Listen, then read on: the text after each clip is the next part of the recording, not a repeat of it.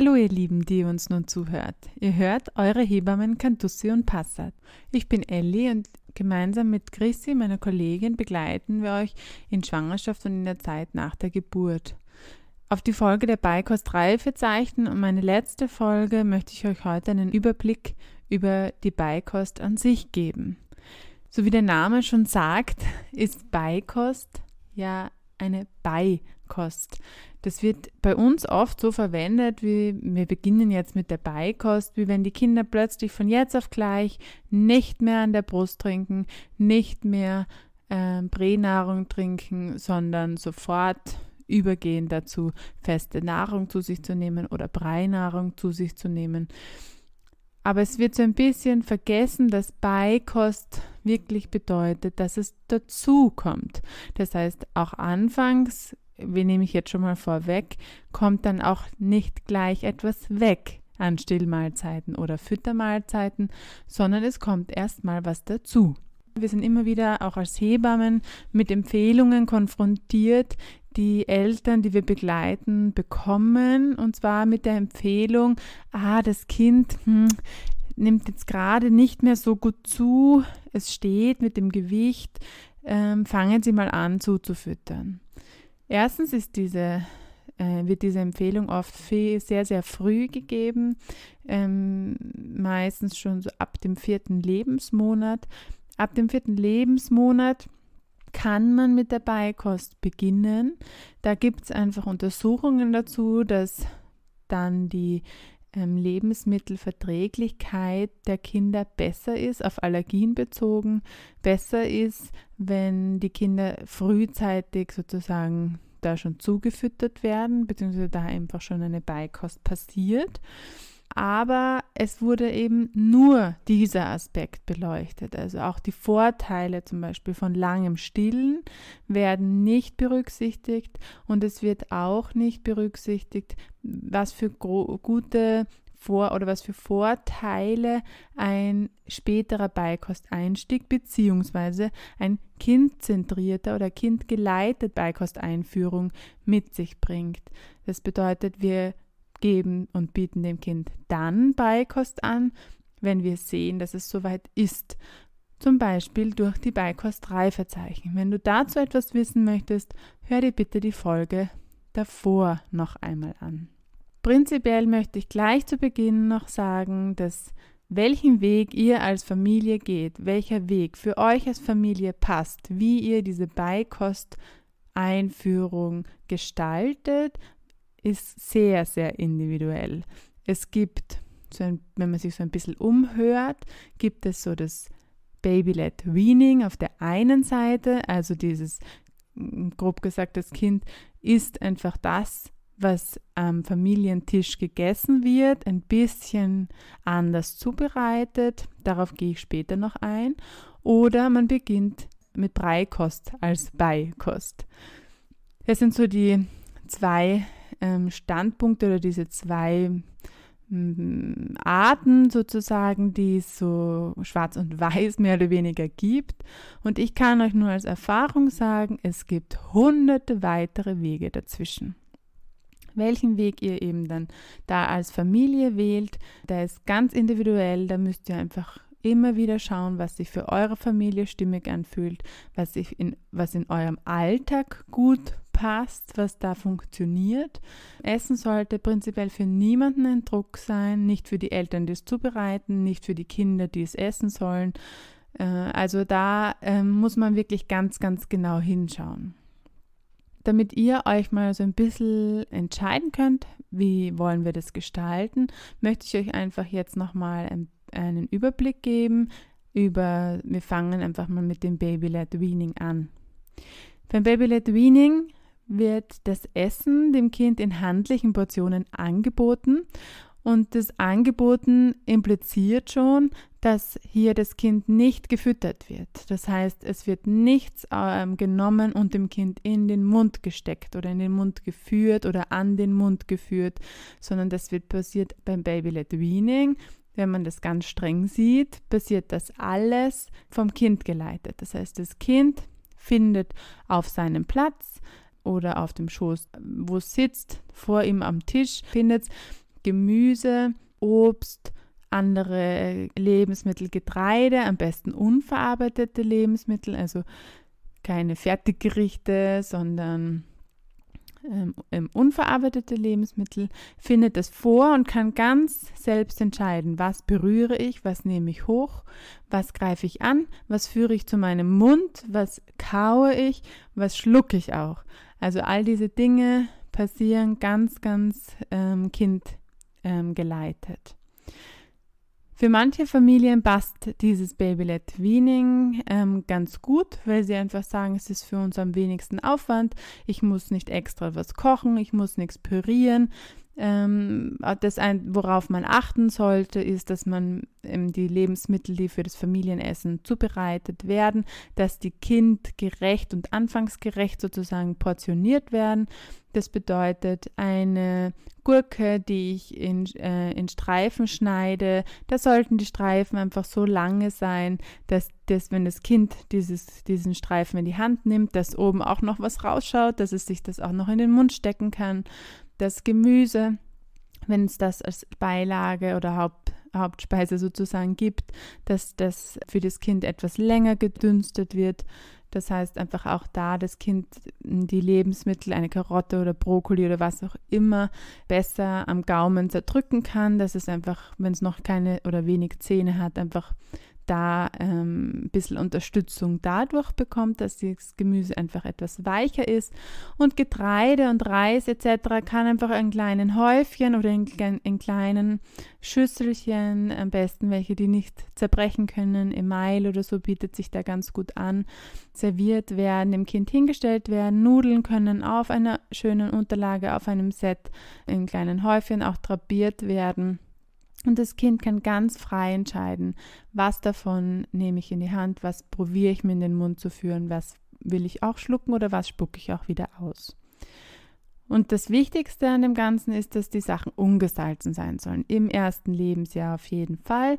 Ähm, und am besten wäre es, es einfach auch so lange als möglich wenig zu salzen, beziehungsweise ist in vielen Lebensmitteln, wie zum Beispiel auch Brot, welches man normal kaufen kann, auch immer Salz drinnen. Das heißt, da ähm, achtet man einfach darauf, dass das Kind zum Beispiel nicht zu, zu viele Scheiben Brot an einem Tag isst, damit einfach der Salzgehalt nicht zu hoch wird. Was wir machen mit diesem ungesalzenen ähm, Lebensmitteln ist es dem Kind erstmal die, der pure Geschmack dieser einzelnen Lebensmittel bekannt wird und wir das Kind nicht sofort auf salzig oder süß prägen, sondern es wirklich erstmal die unterschiedlichen Geschmäcker herausfinden kann. Babys schmecken viel intensiver, haben viel mehr Geschmacksknospen noch als wir Erwachsenen. Das heißt, auch wenn wir finden, boah, das schmeckt ja irgendwie alles gleich, ist es für Kinder, kann es für Kinder sehr äh, facettenreiche Erfahrung sein. Wenn wir da das Gefühl haben, okay, pff, immer gedünstetes Gemüse, total langweilig, dann kann man natürlich auch das Gemüse mal anbraten. Man kann auch, kann auch ein Öl drüber tun. Man kann ein hochwertiges Öl drüber tun. Man kann auch das Gemüse im Backofen backen, dann ist es äh, vielleicht ein bisschen knuspriger ähm, und kriegt, hat dann mal ein bisschen eine andere Konsistenz. Also da kann man sehr viel variieren, ähm, womit man einfach anfangen kann wenn, dies, denn die Lebensmittel, die wir unseren Kindern anbieten, dann auch noch saisonal sind oder vielleicht dann sogar noch regional, dann ähm, wäre das natürlich nicht nur für das Kind, sondern für unsere ganze Umwelt perfekt. Das Kind lernt also selbst gesteuert sozusagen Lebensmittel kennen und kann selbst entscheiden, was es davon essen möchte und was nicht. Und auch da ist es wichtig, einfach Lebensmittel, egal in welcher Form, ob im Brei oder in, in normaler Form, ähm, dem Kind das immer wieder anzubieten. Kinder müssen Dinge immer wieder sehen, immer wieder riechen, immer wieder schmecken, bis sie ähm, damit auch vertraut werden. Die Breikost an sich, ähm, beim Brei gibt es unterschiedliche Systeme, es gibt unterschiedliche Arten, wie man Brei einführen kann, von ganz kompliziert angefangen von, man darf erst den Nach des Nachmittags, ähm, man soll mit dem Nachmittagsbrei oder Abend- oder Frühbrei, also Morgenbrei anfangen und das Kind muss immer 50 Milligramm oder 50 Gramm von dem und dem essen, damit das alles ausgewogen ist. Von dem würde ich euch prinzipiell, auch wenn ihr mit Brei füttert, wirklich abraten. Ihr müsst nie ein Essen abwiegen, ob, wie, ob und wie viel das Kind davon gegessen hat. Ihr müsst was ihr schon, worauf ihr achten könnt, ist, dass die Lebensmittel, die ihr verwendet, dass die gut sind, dass die, wenn möglich, biologisch angebaut worden sind, dass sie im, äh, am besten auch regional zur Verfügung stehen. Ähm, spricht aber auch nichts dagegen, dem Kind einfach mal eine Banane zu geben. Die können sie gut halten, die sind schön weich, können sie gut essen. Also da muss man einfach ein bisschen ähm, kann man ruhig ein bisschen kreativ werden, auch was man den Kindern anbietet. Und in, in der Breikost ist das Aller, Allerwichtigste auch hier bei der Breikost nicht über die Hungersignale, über die Sättigkeitssignale des Kindes drüber zu gehen.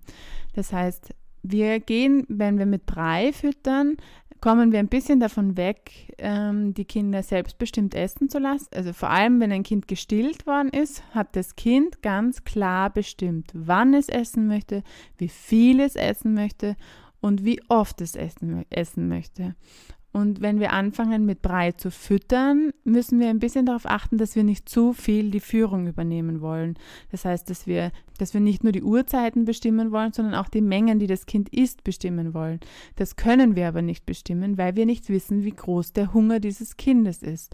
Und wie Beikost ja schon anfangs erwähnt heißt, heißt es, es kommt einfach was dazu.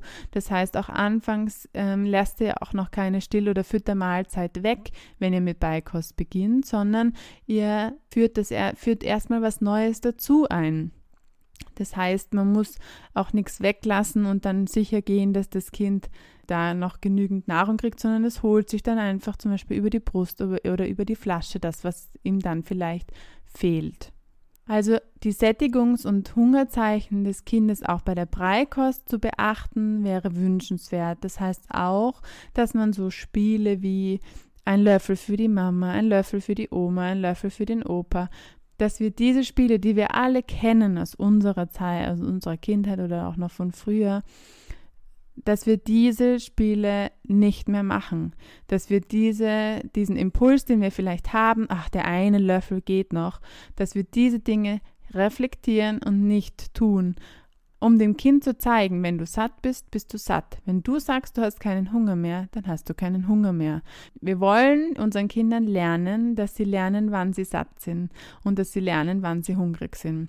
Und dann müssen wir, ähm, auch wenn es vielleicht mal unbequem ist können wir ihnen trotzdem nicht ihr Sättigungsgefühl absprechen. Bei der Breikost an sich rate ich euch eben ab, euch nach irgendwelchen Milligramm äh, oder Gramm äh, Rezepten zu halten, wie viel euer Kind essen muss. Ich rate euch davon ab, da äh, eine große Wissenschaft daraus zu machen, Essen abzuwiegen, vorher, nachher oder sonstiges. Ich rate euch auch davon ab, äh, einzelne Lebensmittel über einen lang, nur ein einziges Lebensmittel über einen längeren Zeitraum zu geben und dann erst wieder mit dem nächsten Lebensmittel zu beginnen, wie, damit man einfach weiß, das hat man früher empfohlen, weil man einfach davon ausgegangen ist, man, dann weiß man, ob das Kind auf irgendwas reagiert oder nicht. Wenn euer Kind auf irgendwas reagiert, durch, sei es durch einen Hautausschlag, durch Durchfall, auf, mit Durchfall oder sonstigen Dingen, dann es macht schon Sinn aufzuschreiben, was ihr angeboten habt, zum Beispiel, wenn ihr euch das, wenn euch das, wenn es sehr viel ist und ihr euch das nicht gemerkt habt, dass ihr einfach schauen könnt, okay, dann kann man das so ein bisschen herausfinden, aber das ist nichts, was irgendwie das Kind, was fürs Kind notwendig ist, dass es immer nur ein Lebensmittel einen längeren Zeitraum bekommen kann. Kinder können damit umgehen, verschiedene Dinge angeboten zu bekommen. Ob man sich jetzt für Baby-led Weaning oder Breikost entscheidet, ist eigentlich wirklich Geschmackssache, was einem lieber ist. Äh, oft kommt die Sorge bei Baby-led Weaning, dass, äh, dass Eltern die Sorge haben, dass die Kinder an Stückchen ersticken können, dass die einfach in die falsche Röhre kommen sozusagen. Da gibt es einfach ein paar Dinge, die man berücksichtigen kann, ist, dass die Kinder immer aufrecht sein müssen beim Essen, auch wenn sie Brei kriegen, aber auch bei Baby-led Weaning immer aufrecht sein müssen, wenn sie essen. Sie dürfen nie allein gelassen werden beim Essen. Darf dem Kind nie was in den Mund schieben oder Mund stecken, sondern das Kind muss das wirklich alleine machen, dann kann das, kannst du es auch gut regulieren. Und wie ich es äh, bei der letzten Folge schon einmal erwähnt habe, ist, die Kinder haben einen sehr, der Würgereflex sitzt sehr, sehr weit vorne auf der Zunge bei den Babys oder Kinder, Kleinkindern. Das heißt, wenn da ein kleines Stückchen irgendwie in die Nähe der Luftröhre kommt, ähm, wird das schon gleich mal wieder eliminiert, damit die Gefahr gar nicht erst so groß wird. Und solange Kinder husten, solange sie Geräusche machen beim Husten, ist alles gut. Dann regeln sie das von alleine. Auch da muss man wirklich auch als Elternteil versuchen, Ruhe zu bewahren, das Kind nicht irgendwie hektisch anzugreifen oder Stress zu übertragen, sondern wirklich so, ja, hust einmal fertig. Und also wenn das einen extrem stresst, dann auch einfach zu überlegen, ist das dann der richtige Weg für uns, Beikost einzuführen? Oder dann einfach zu schauen, okay, was brauche ich, damit ich entspannter sein kann? Hilft mir zum Beispiel ein Erste-Hilfe-Kurs, damit ich weiß, was muss ich tun, falls wirklich mal äh, ein Lebensmittel, ein kleines Stückchen äh, in die Luftröhre kommt und das Kind das nicht selbst abhusten kann was muss ich dann tun? Das kann für viele Eltern schon ausreichend sein, zu wissen, okay, das reicht sozusagen, um meinem Kind entspannt ähm, normale Lebensmittel anbieten zu können. Zwischen Babylett Weaning und Breikost gibt es, wie erwähnt, schon ganz, ganz viele Wege. Das heißt, manche Kinder kriegen manchmal Brei, manchmal anderes Essen. Manche Kinder kriegen äh, essen manchmal am Schoß der Eltern, manchmal essen, sitzen sie, weil sie schon sitzen können, im Hochstuhl und essen. Manche Kinder kriegen eine Suppe gelöffelt mit kleine, mit Suppennudeln. Manche Kinder kriegen danach dann Nudeln zum selber essen. Manche Kinder kriegen auch Nudeln mit Tomatensauce und es macht überhaupt nichts aus, wenn's na, wenn nachher der Platz mit im Umkreis eingesaut ist. Manche Eltern mögen das nicht. Also da einfach müsst ihr für euch einfach schauen, was, was funktioniert für euch gut, was stresst euch am wenigsten, was wollt ihr, was wollt ihr nicht und dann auch reflektieren, ist es, ähm, ist es was, was mir aus Gemütlichkeit nicht mag, weil es einfach eine Riesensauerei ist zum Beispiel. Couscous ist zum Beispiel so ein Lebensmittel, das richtig gut verteilt werden kann und das richtig gut schmiert, wenn man das wegwischen will. Also da ist immer die Frage, okay, wie viel Energie habe ich heute? Gebe ich lieber heute einen Dinkelreis dazu? Und den ich nachher einfach aufkehren kann? Oder habe ich heute Energie, auch den, das Couscous-Schlachtfeld danach wieder zu, äh, aufzuräumen? Also da ist einfach ganz viel, immer wieder, in, sind ganz viele individuelle Entscheidungen im Spiel. Was bei beiden Varianten einfach äh, oder bei den ganzen Varianten einfach sein sollte, ist eben, dass das Kind das Tempo vorgibt. Das heißt, wir bieten dem Kind an, sei es Brei oder andere Nahrung, ähm, wir lassen Spielereien wie noch ein Löffel, wir zwingen unsere Kinder nicht aufzuessen, wir entscheiden ja meistens, wie viel wir in eine Schüssel oder auf einen Teller aufladen. Das heißt, wir wissen nicht, wie groß der Hunger der Kinder ist. Deswegen können wir auch nicht verlangen, dass aufgegessen wird. Wir können zum Beispiel verlangen, dass nur am Tisch gegessen wird und dass das Kind zwischendrin zwar aufstehen darf, aber auch nur ohne Lebensmittel aufstehen darf. Und wenn es wieder zurückkommt, sich wieder hinsetzt, wieder essen darf. Wenn der Mund wieder leer ist, kann es wieder aufstehen. Also da können wir einfach für uns schauen, was funktioniert für uns gut. Oder ähm, haben wir ein Problem damit, wenn das Kind schon wirklich gut essen kann, schon größer ist und aufsteht beim Essen immer wieder, weggeht oder kurzer Zeit aufsteht und dann einfach erst später wiederkommt, weil der Hunger vielleicht noch nicht da war. Also da äh, müssen wir einfach für uns schauen, was wollen wir, was wollen wir nicht und das mit den Kindern einfach klar besprechen, was für uns in unserer Familie passend ist und ähm, was vielleicht nicht.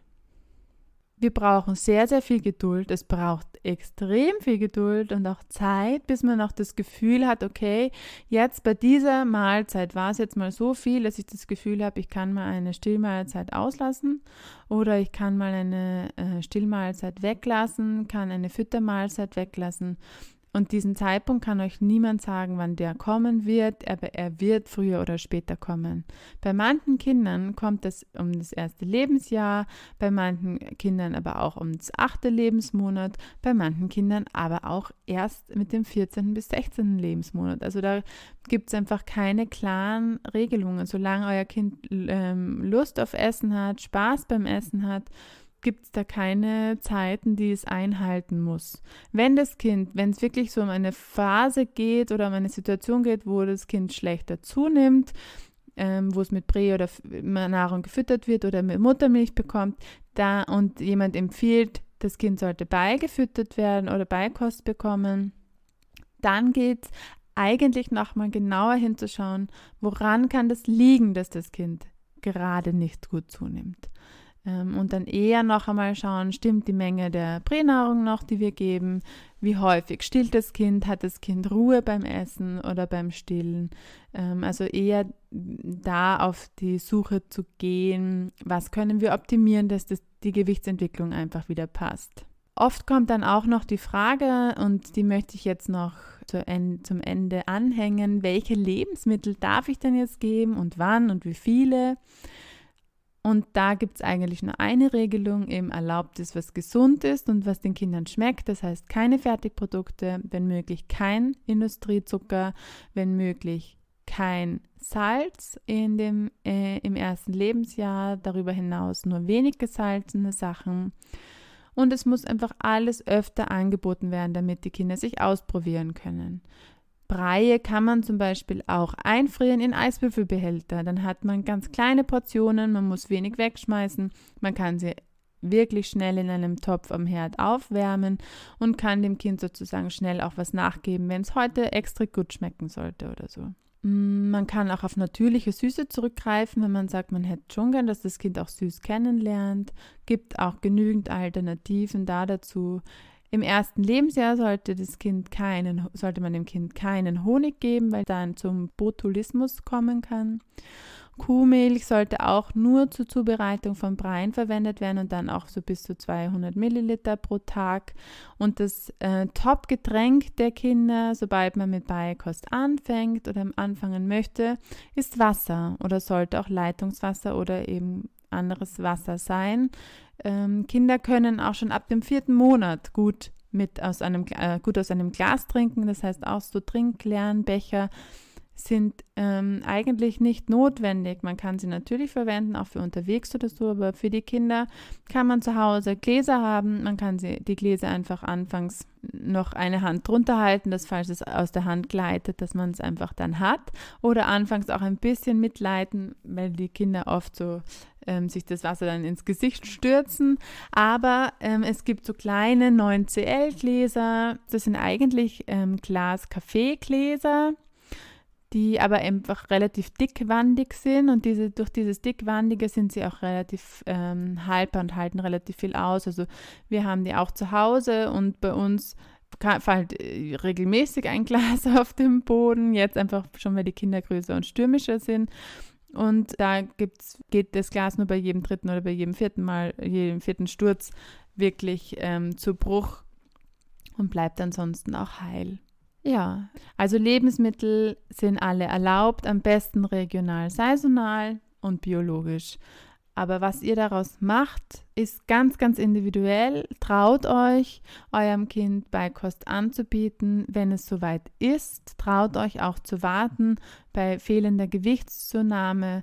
Holt euch Expertinnen und Experten, die euch beraten, wie ihr die Zeit, bis das Kind bereit ist für Beikost, gut gestalten könnt.